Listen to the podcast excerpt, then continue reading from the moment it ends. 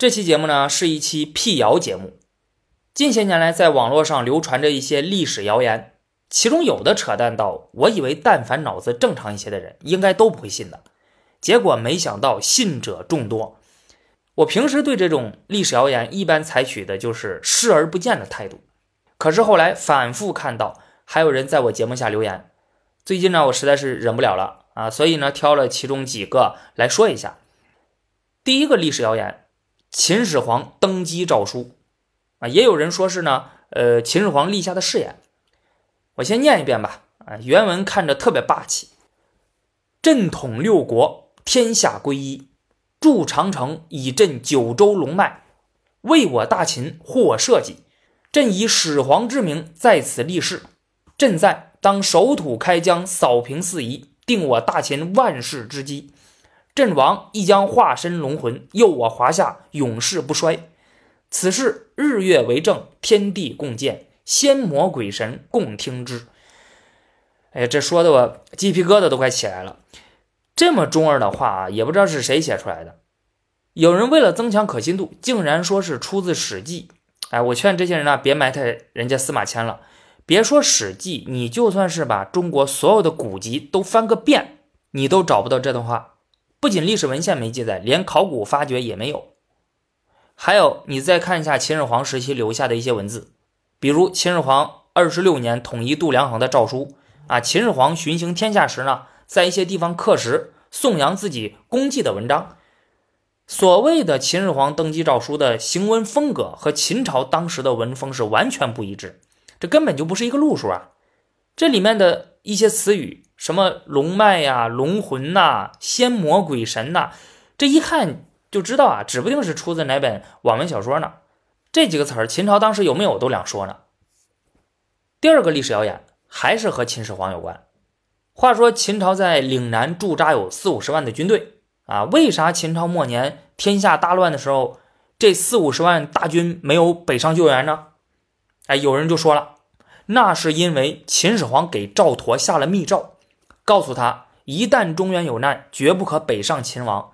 一旦大军北上，南中国将非华夏所有。大秦可以亡，华夏族群不能亡。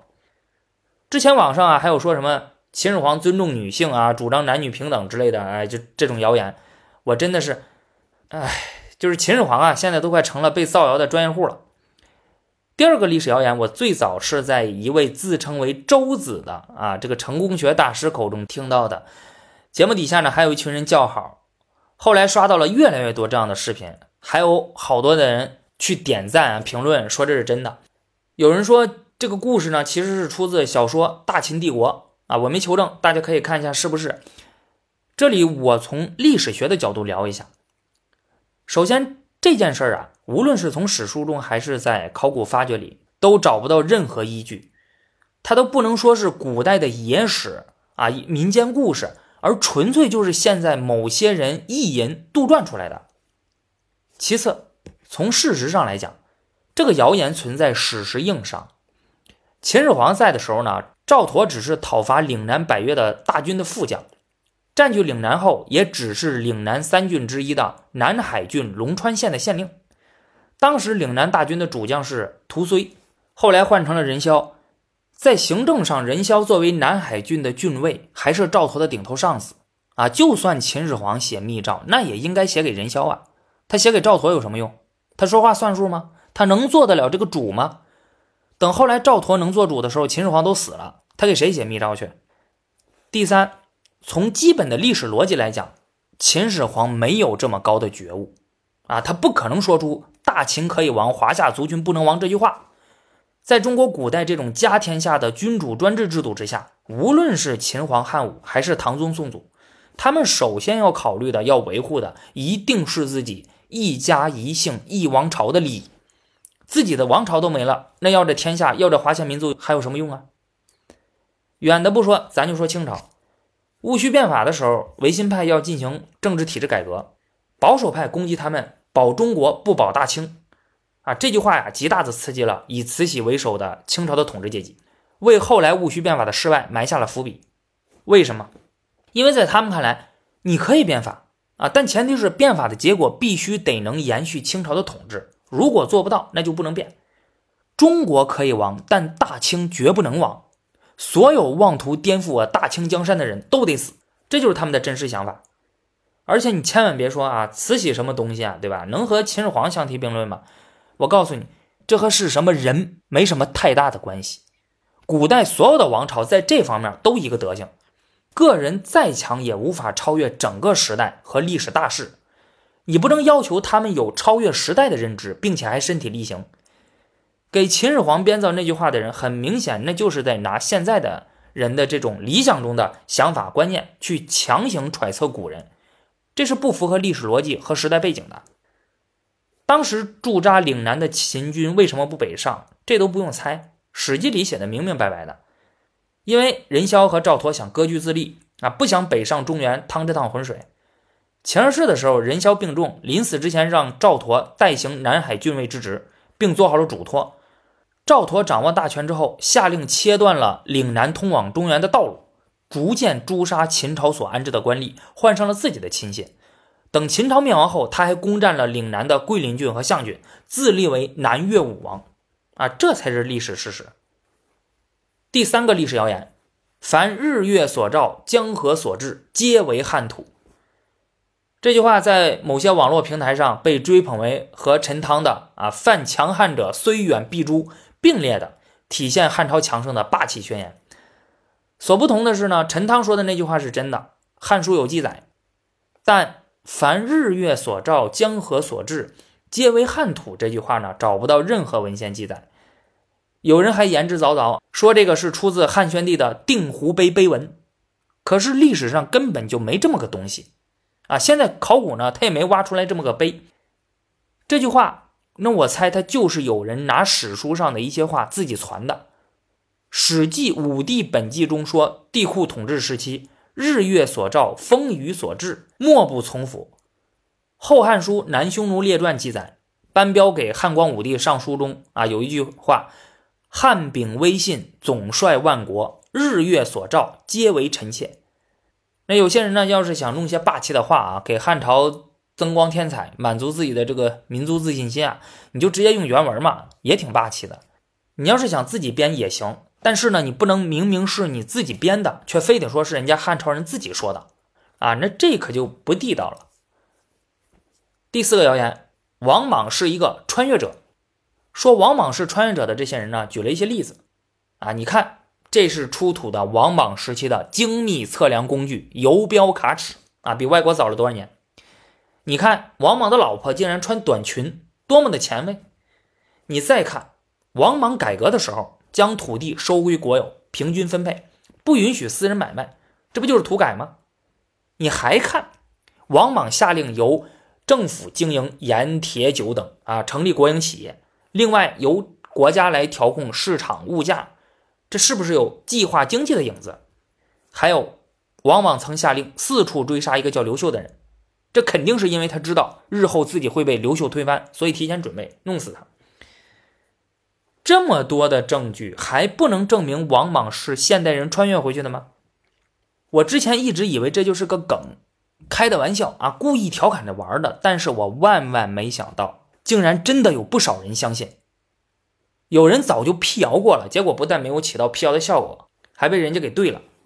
穿越这个事儿啊，本来就很扯，有些人给出的所谓的王莽穿越的证据更是扯淡。那个游标卡尺啊，它就是个卡尺，哪来的游标呢？没有游标，靠什么成为精密测量工具呢？啊，怎么就领先国外多少年了呢？而且我就奇了怪了，出土这个东西怎么就成了王莽穿越的证据呢？又不是他发明的。而且你去各大博物馆逛逛就知道，古代经常出现一些现代人意想不到的东西。难道制作那些东西的人都是穿越回去的吗？这证明的难道不是古人的聪明才智吗？你看到这些东西，正常人的思维应该是觉得哇，古人好聪明。结果你不这么想，哎，你说这是不是现代人穿越回去的？反正这个脑回路有点新奇。王莽老婆穿的短裙不是现在人们以为的那个短裙啊，甚至是超短裙，它不是那样子的，它就是不拖着地而已。长度我估计一般就是到脚踝那里。王莽让他老婆穿短裙，可不是有什么前卫的思想，而是为了体现他节俭啊！你看别的大官家里的妻子啊，穿的都是这种拖着地的长裙，多么的奢侈，而我老婆穿的是短裙，多省布料，对吧？多么节俭，从而给自己树立好名声。他是这么想的：土地收归国有，平均分配，不允许私人买卖，这不就是西周的井田制吗？这恰恰证明的就是王莽是以儒家的理想社会为蓝本，对社会进行改造的呀。还有由政府经营盐、铁、酒等啊，成立国营企业啊，由国家来调控市场物价，这个这不就是汉武帝时期桑弘羊搞的盐铁官营、均输平准吗？王莽就是有样学样啊，这和计划经济有毛关系？而且盐铁官营，春秋时期齐国的管仲就开始搞了。难道他们都是穿越者吗？认为王莽是穿越者的人有没有想过？你觉得古人实行的很多措施和现在非常的相似，那是不是有可能是今天的人延续或借鉴了古人的做法呢？换句话说，你和你爸或你妈长得像，难道是因为你爸和你妈随你吗？还有说，王莽曾下令在全国追捕一个叫刘秀的人，而且杀了很多个刘秀，但是没想到推翻他的刘秀比他小四十岁。因此，王莽没找到这个刘秀，这纯粹就是胡说呀！王莽就没这么干过，他只杀过一个刘秀，而这个人之前叫刘歆，后来才改名叫刘秀的。从改名到被杀，中间隔了将近三十年。而刘歆和王莽的关系非常的好，王莽是肯定知道他改名的，且有无数个机会。王莽要是穿越者的话，为啥不早动手呢？要等这么长时间，当时自己都快完蛋了才动手。而且王莽为啥要杀刘歆？那是因为刘歆计划想杀王莽啊，结果事情败露了，反而被杀了。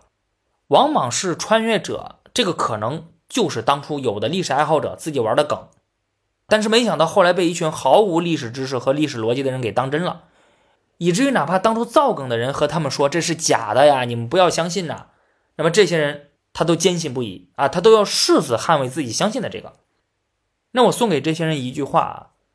你了解的知识越少，思维越混乱，越会觉得全世界到处都是未解之谜。第五个历史谣言：中唐一朝盛不及隋。这个谣言的意思就是，整个唐朝即使在全盛时期，其国力也比不上隋朝。啊，用的最多的证据呢有两个，一是唐朝建立后一直在吃隋朝留下的粮食，吃了足足有二十多年，也有说五十年的。我还看过一个更离谱的，说有一百多年，越来越夸张了。二是隋朝的人口是五千万，唐朝即使在全盛时期，人口也不过才四千一百万而已。由此得出结论：中唐一朝盛不及隋。唐借隋运三百年，得了便宜还卖乖。哎呀，真的是哪朝哪代啊都有脑残粉。咱们先说粮食吧。说隋朝灭亡后，唐朝吃了隋朝二十多年的粮食的这种说法呀，应该是来自《旧唐书·马周传》里的一段记载。贞观十一年，马周给唐太宗上书，其中说道：“自古以来，国之兴亡，不由积蓄多少，唯在百姓苦乐。且以进士验之，隋家筑洛口仓，而李密因之；东都积布帛，而世充聚之。”西京府库亦为国家之用，至今未尽。你看马周都说了啊，西京这个府库里的粮食啊，最终为唐朝所用，现在都还没有吃完呢。当时是贞观十一年，离隋朝灭亡将近二十年了，所以唐朝吃了隋朝二十多年的粮食，难道不是吗？当然不是了，这明显就是对史料的误读。因为西京府库它就不是存储粮食的地方，里面没粮食。而是存放文书、财物和兵器的地方。马周的意思是说，隋朝留下的文书啊、财物啊，还有兵器等等，现在还在继续用着呢，而不是一直吃着粮食还没吃完。至于说吃了五十年的，应该是出自《贞观政要》的一段记载。贞观二年，唐太宗对王圭说：“隋开皇十四年大旱，人多饥乏，事时仓库营役，竟不许赈济。”乃令百姓逐粮，隋文不怜百姓而息仓库，比至末年，即天下储积，得共五六十年。这其实也是对史料的误读。首先，得共五六十年的意思是，当时隋朝存储的粮食在正常情况下能够供给天下吃五六十年，它只是个模拟的换算啊，它并不是后来唐朝真的吃了五六十年，而且算出来的这个结果呀也不一定准。你史书看多了就知道，古人在这方面往往就是凭感觉估算啊，并不精确。其次，根据上下文就知道，唐太宗说的这个比至末年，不是隋朝末年，而是隋文帝末年。此后，隋炀帝还统治了十三年多。他在位期间奢华无度，四处巡幸，修宫殿、开运河、三征高句丽，引发了大规模农民起义。此后战乱不断。经过这一系列的事情呢，隋文帝所储藏的这些粮食，最后还能剩下多少呢？另外，以古代的粮食存储技术，啥粮食能存储二十年、五十年不坏呀？啊，放了几十年的粮食，你敢吃吗？现在说隋唐的人口，在能查到的历史记录中，隋朝人口的巅峰时期是在隋炀帝大业五年啊，就是公元六零九年。根据《隋书地理志》的记载，全国有人口四千六百多万。唐朝人口的巅峰时期是在唐玄宗天宝十三年。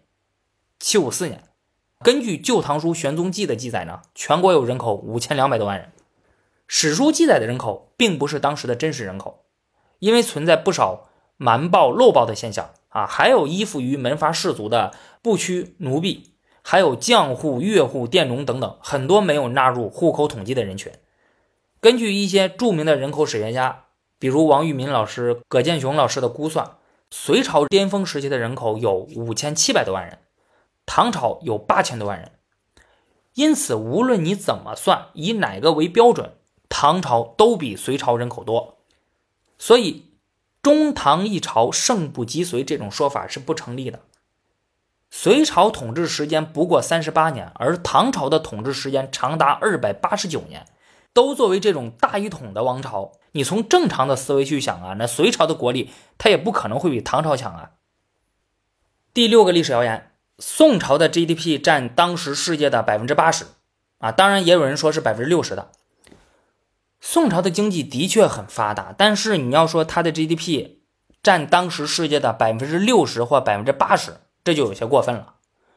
我当初看到这种说法的时候就很怀疑，因为它存在一个巨大的问题，那就是宋朝的时候，中国还是农业社会，传统的小农经济，以当时的统计口径和统计能力，怎么去计算 GDP 呢？而且计算占比的话，还要算出全世界其他地方的 GDP。可是其他地方也面临着同样的计算问题。计算宋朝的 GDP 呢？有学者确实这么干过，比如英国经济史学家安格斯麦迪森的代表作《世界经济千年史》。宋朝的 GDP 占当时世界的百分之六十或百分之八十的这种说法呀，可能就是对于这本书研究成果的误读。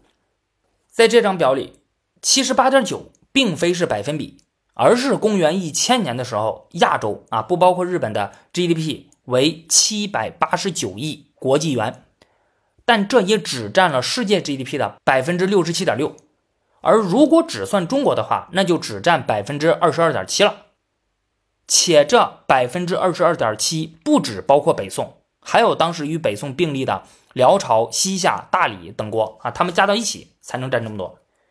安格斯麦迪森这个理论一出来，当时就遭到了一些中国经济史学家的批评啊，理由就是在18世纪以前，无论中国或欧洲的 GDP 呢都无法精确计算，而且安格斯麦迪森自己也说了，这个研究有不少的猜想成分。另外，中国史书中关于经济的相关资料本身就存在不精确、模糊的成分啊，研究者在换算、推算、估算的过程中又容易出错。举个例子。有学者计算过，《宋史·识货志》记载啊，北宋治平年间的全国开垦的田地为四百四十余万顷，同时又说，富足所不加者，十居其七。这么算的话，加上隐瞒漏报的，治平年间全国开垦的田地总面积为一千四百六十多万顷，按一宋亩等于如今的零点九世亩换算。治平年间的耕地总面积为十三点一四亿亩，这是什么概念啊？如今我们国家的耕地总面积也就十八亿亩多一点，可是目前中国陆地国土有九百六十万平方公里，北宋当时只有不到三百万平方公里。以宋朝的土地面积和开垦能力，它怎么可能会有十三点一四亿亩的耕地呢？是吧？学者要是只依据这样的资料来进行单纯的这个计算，那即使能算出这个 GDP，它的准确性又有多大呢？这些年来，在网络上流传的历史谣言真的是不少啊，我实在是辟谣不过来了，所以就只挑了其中六个我实在是看不过去的讲了讲。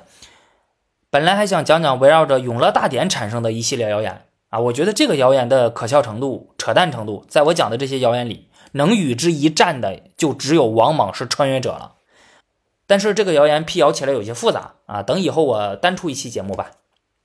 好的，那这期节目就到这里了，我们下期节目再见。